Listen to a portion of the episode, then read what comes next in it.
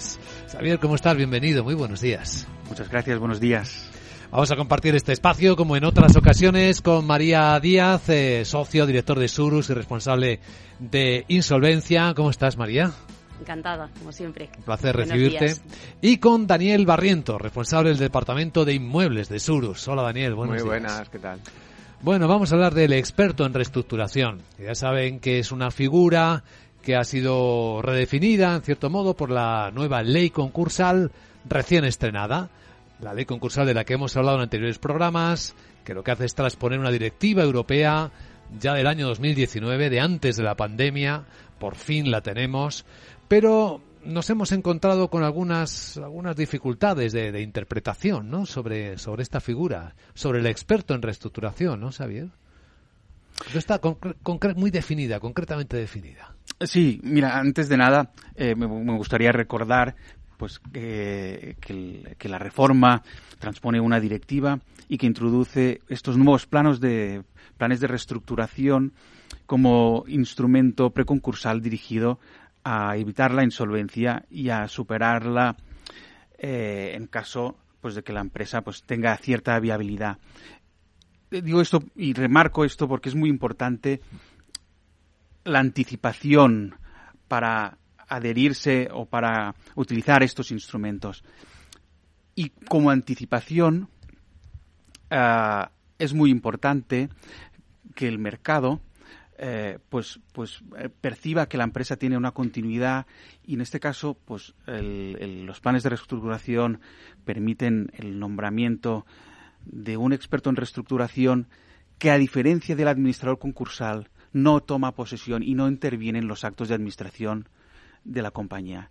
Esta cuestión es muy importante porque el, el deudor mantiene íntegramente y mantiene el control de la, de la compañía. Y esto es una diferencia fundamental a cómo funcionaba antes, ¿no? Sin este experto.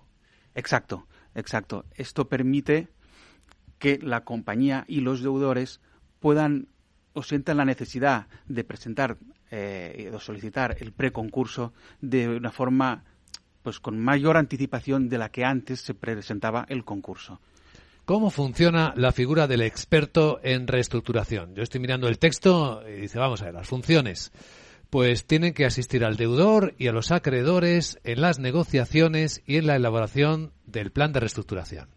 Y luego también elaborar y presentar al juez los informes exigidos eh, por la ley y aquellos otros que el juez considere necesarios o convenientes. Pero no precisa mucho más. En efecto, la gran duda es qué entendemos por asistir. Ahora con la con esta reforma, pues entra cualquier empresa que esté en una situación de insolvencia pues eh, actual o bueno, inminente y y entonces eh, ¿qué, qué- qué queremos decir? Que mm, ¿Qué es asistir exactamente? O sea, como abogado, cuando dice asistir al deudor, ¿qué se hace en ese trabajo? En, en empresas de mayor tamaño podríamos considerar que es una función mediadora, Mediador. eh, que permite acercar a las partes para lograr esta, este fin, que es la aprobación del plan de reestructuración. En empresas pues, medianas o más pequeñas, este concepto de asistencia em, lo podríamos entender como un mayor acompañamiento, sin que sea estrictamente un asesoramiento, por eso cada parte, acreedores y deudor, pues tendrán sus asesores, sus profesionales, pero entendemos que puede ser algo, algo más. La práctica acabará definiendo el alcance de esta función o de este concepto de asistencia. O sea, una, una asistencia no es un asesoramiento. Esa es una primera diferencia. Yo entiendo que no. Yo entiendo que no, porque una de las características fundamentales también del experto en reestructuración es que tiene que tener un carácter absolutamente independiente y, y con una actuación eh, diligente respecto a ambas partes. Claro, o sea, no debe estar en una parte, debe estar en el medio exactamente, ¿no? Exacto. En la parte técnica, entendemos. Sí, sí. Es, es el experto, valga la redundancia, en, en la reestructuración, cuyo expertise tanto a nivel jurídico y sus eh, facultades mm, de mediación pueden facilitar alcanzar el acuerdo como un expertise más de mm, eh, más económico que pueda también ayudar a aquellas cuestiones eh, pues, económico-financieras que puedan ser de, relevancia para alcanzar el acuerdo. Por conocer cómo funciona el experto en reestructuraciones y ver cómo, cómo es el guion, ¿no? ¿Quién le nombra? ¿Quién le elige al experto? Esta es la, gran novedad también, a diferencia de los administradores concursales. El experto en reestructuración es, nombrado, designado por el deudor, por una mayoría de acreedores, por la mayoría del 50% de acreedores, o en su caso podrían también nombrarlo una mayoría de un 35% de acreedores, que en este caso pues se daría traslado al deudor y al resto de acreedores que podrían oponerse a la necesidad de este nombramiento. Pero en, en todo caso no es nombrado directamente por el juez, como pasaba hasta ahora con los administradores concursales. ¿Y si no hay acuerdo? Y si no hay acuerdo, pues lo nombra la, la mayoría, la mayoría de acreedores. Es el que, la que tiene la, esta, esta cuestión es, es, muy relevante. Sí, lo es.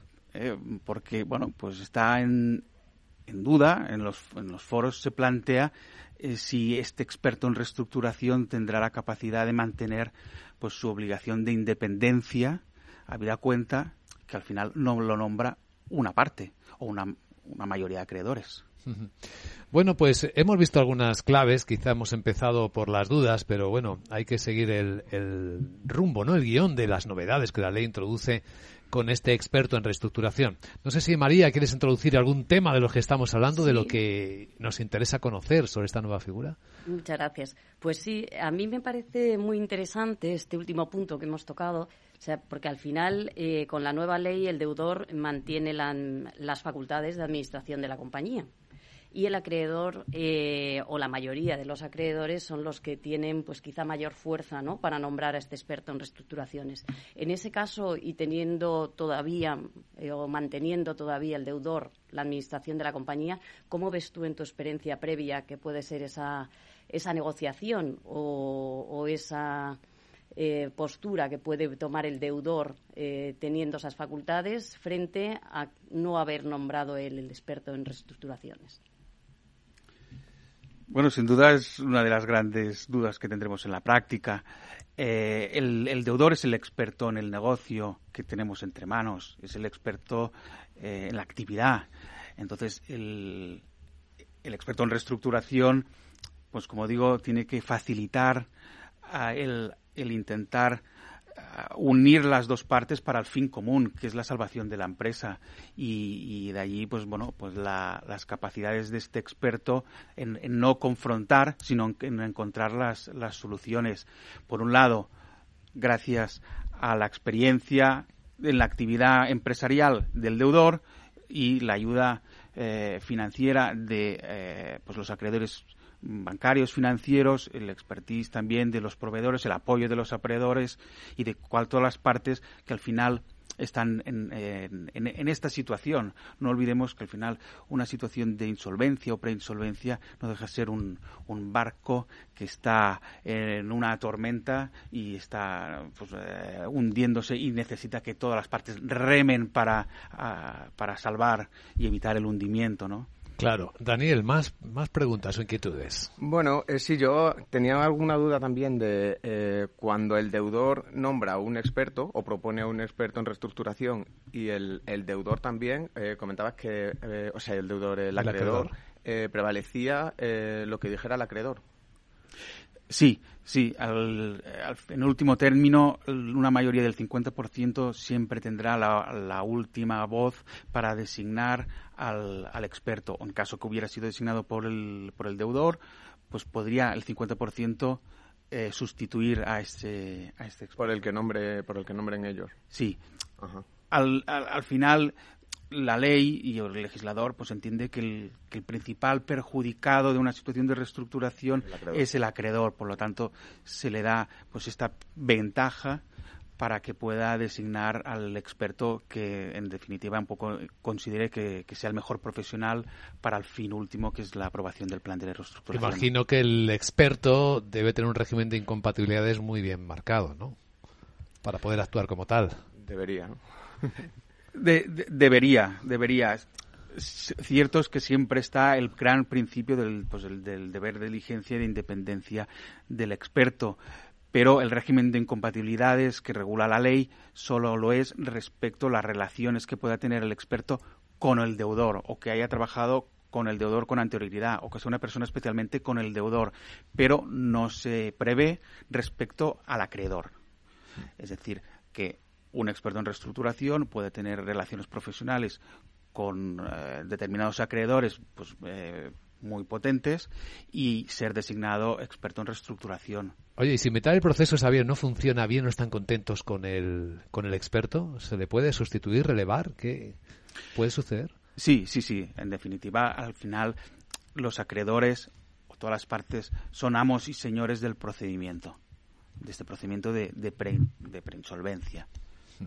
Y hay que nombrar otro entonces, volver a empezar. Habría que nombrar otro, volver a empezar y como al final pactar honorarios, porque los, los honorarios eh, no están tasados eh, como pasa con los administradores concursales. Los administradores concursales cobran conforme a un arancel eh, perfectamente regulado y el experto en reestructuraciones cobrará sus honorarios pues conforme lo que pacte con, con las partes o con la, la parte que lo designe. ¿Y eso no podría poner en riesgo, pregunto, la independencia del experto? Siempre sobrevuela este riesgo. Siempre sobrevuela el riesgo. Pero bueno, quien, quien considere que hay una vulneración de esta independencia lo puede poner de relieve y evidentemente lo deberá aprobar. ¿El administrador concursal cómo ve todo esto? ¿Desde lejos o se entera después? El administrador concursal como profesional Finalmente, en, la, en, el texto definitivo se le ha reconocido su experiencia como para ser designado también experto en reestructuración. Es decir, un administrador concursal profesional podría ser designado como experto. En un asunto concreto, en un plan de reestructuración, que se nombre un experto en reestructuración, en el caso de fracasar el, el plan de reestructuración y acabar la empresa solicitando el concurso, este experto en reestructuración no puede ser designado administrador concursal se entiende que la intervención del experto pues bueno, en, el plan de reestructuración, en estas negociaciones, le puede dar una información relevante que en sede ya de concurso podría eh, utilizarse en sede de calificación y entonces bueno, que entran una serie de incompatibilidades que por eso este mismo experto no puede ser designado administrador concursal en un procedimiento mm, concursal subsiguiente.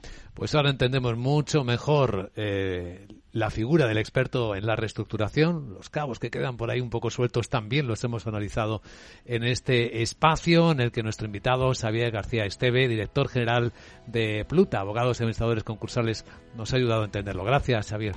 Muchas gracias, muchas gracias por la invitación. Gracias, eh, María Díaz, socio director de Surus y responsable de insolvencia, por acompañarnos. Muchas gracias. Gracias a Daniel Barriento, responsable del Departamento de Inmuebles de Surus. Hasta la próxima. Gracias a vosotros.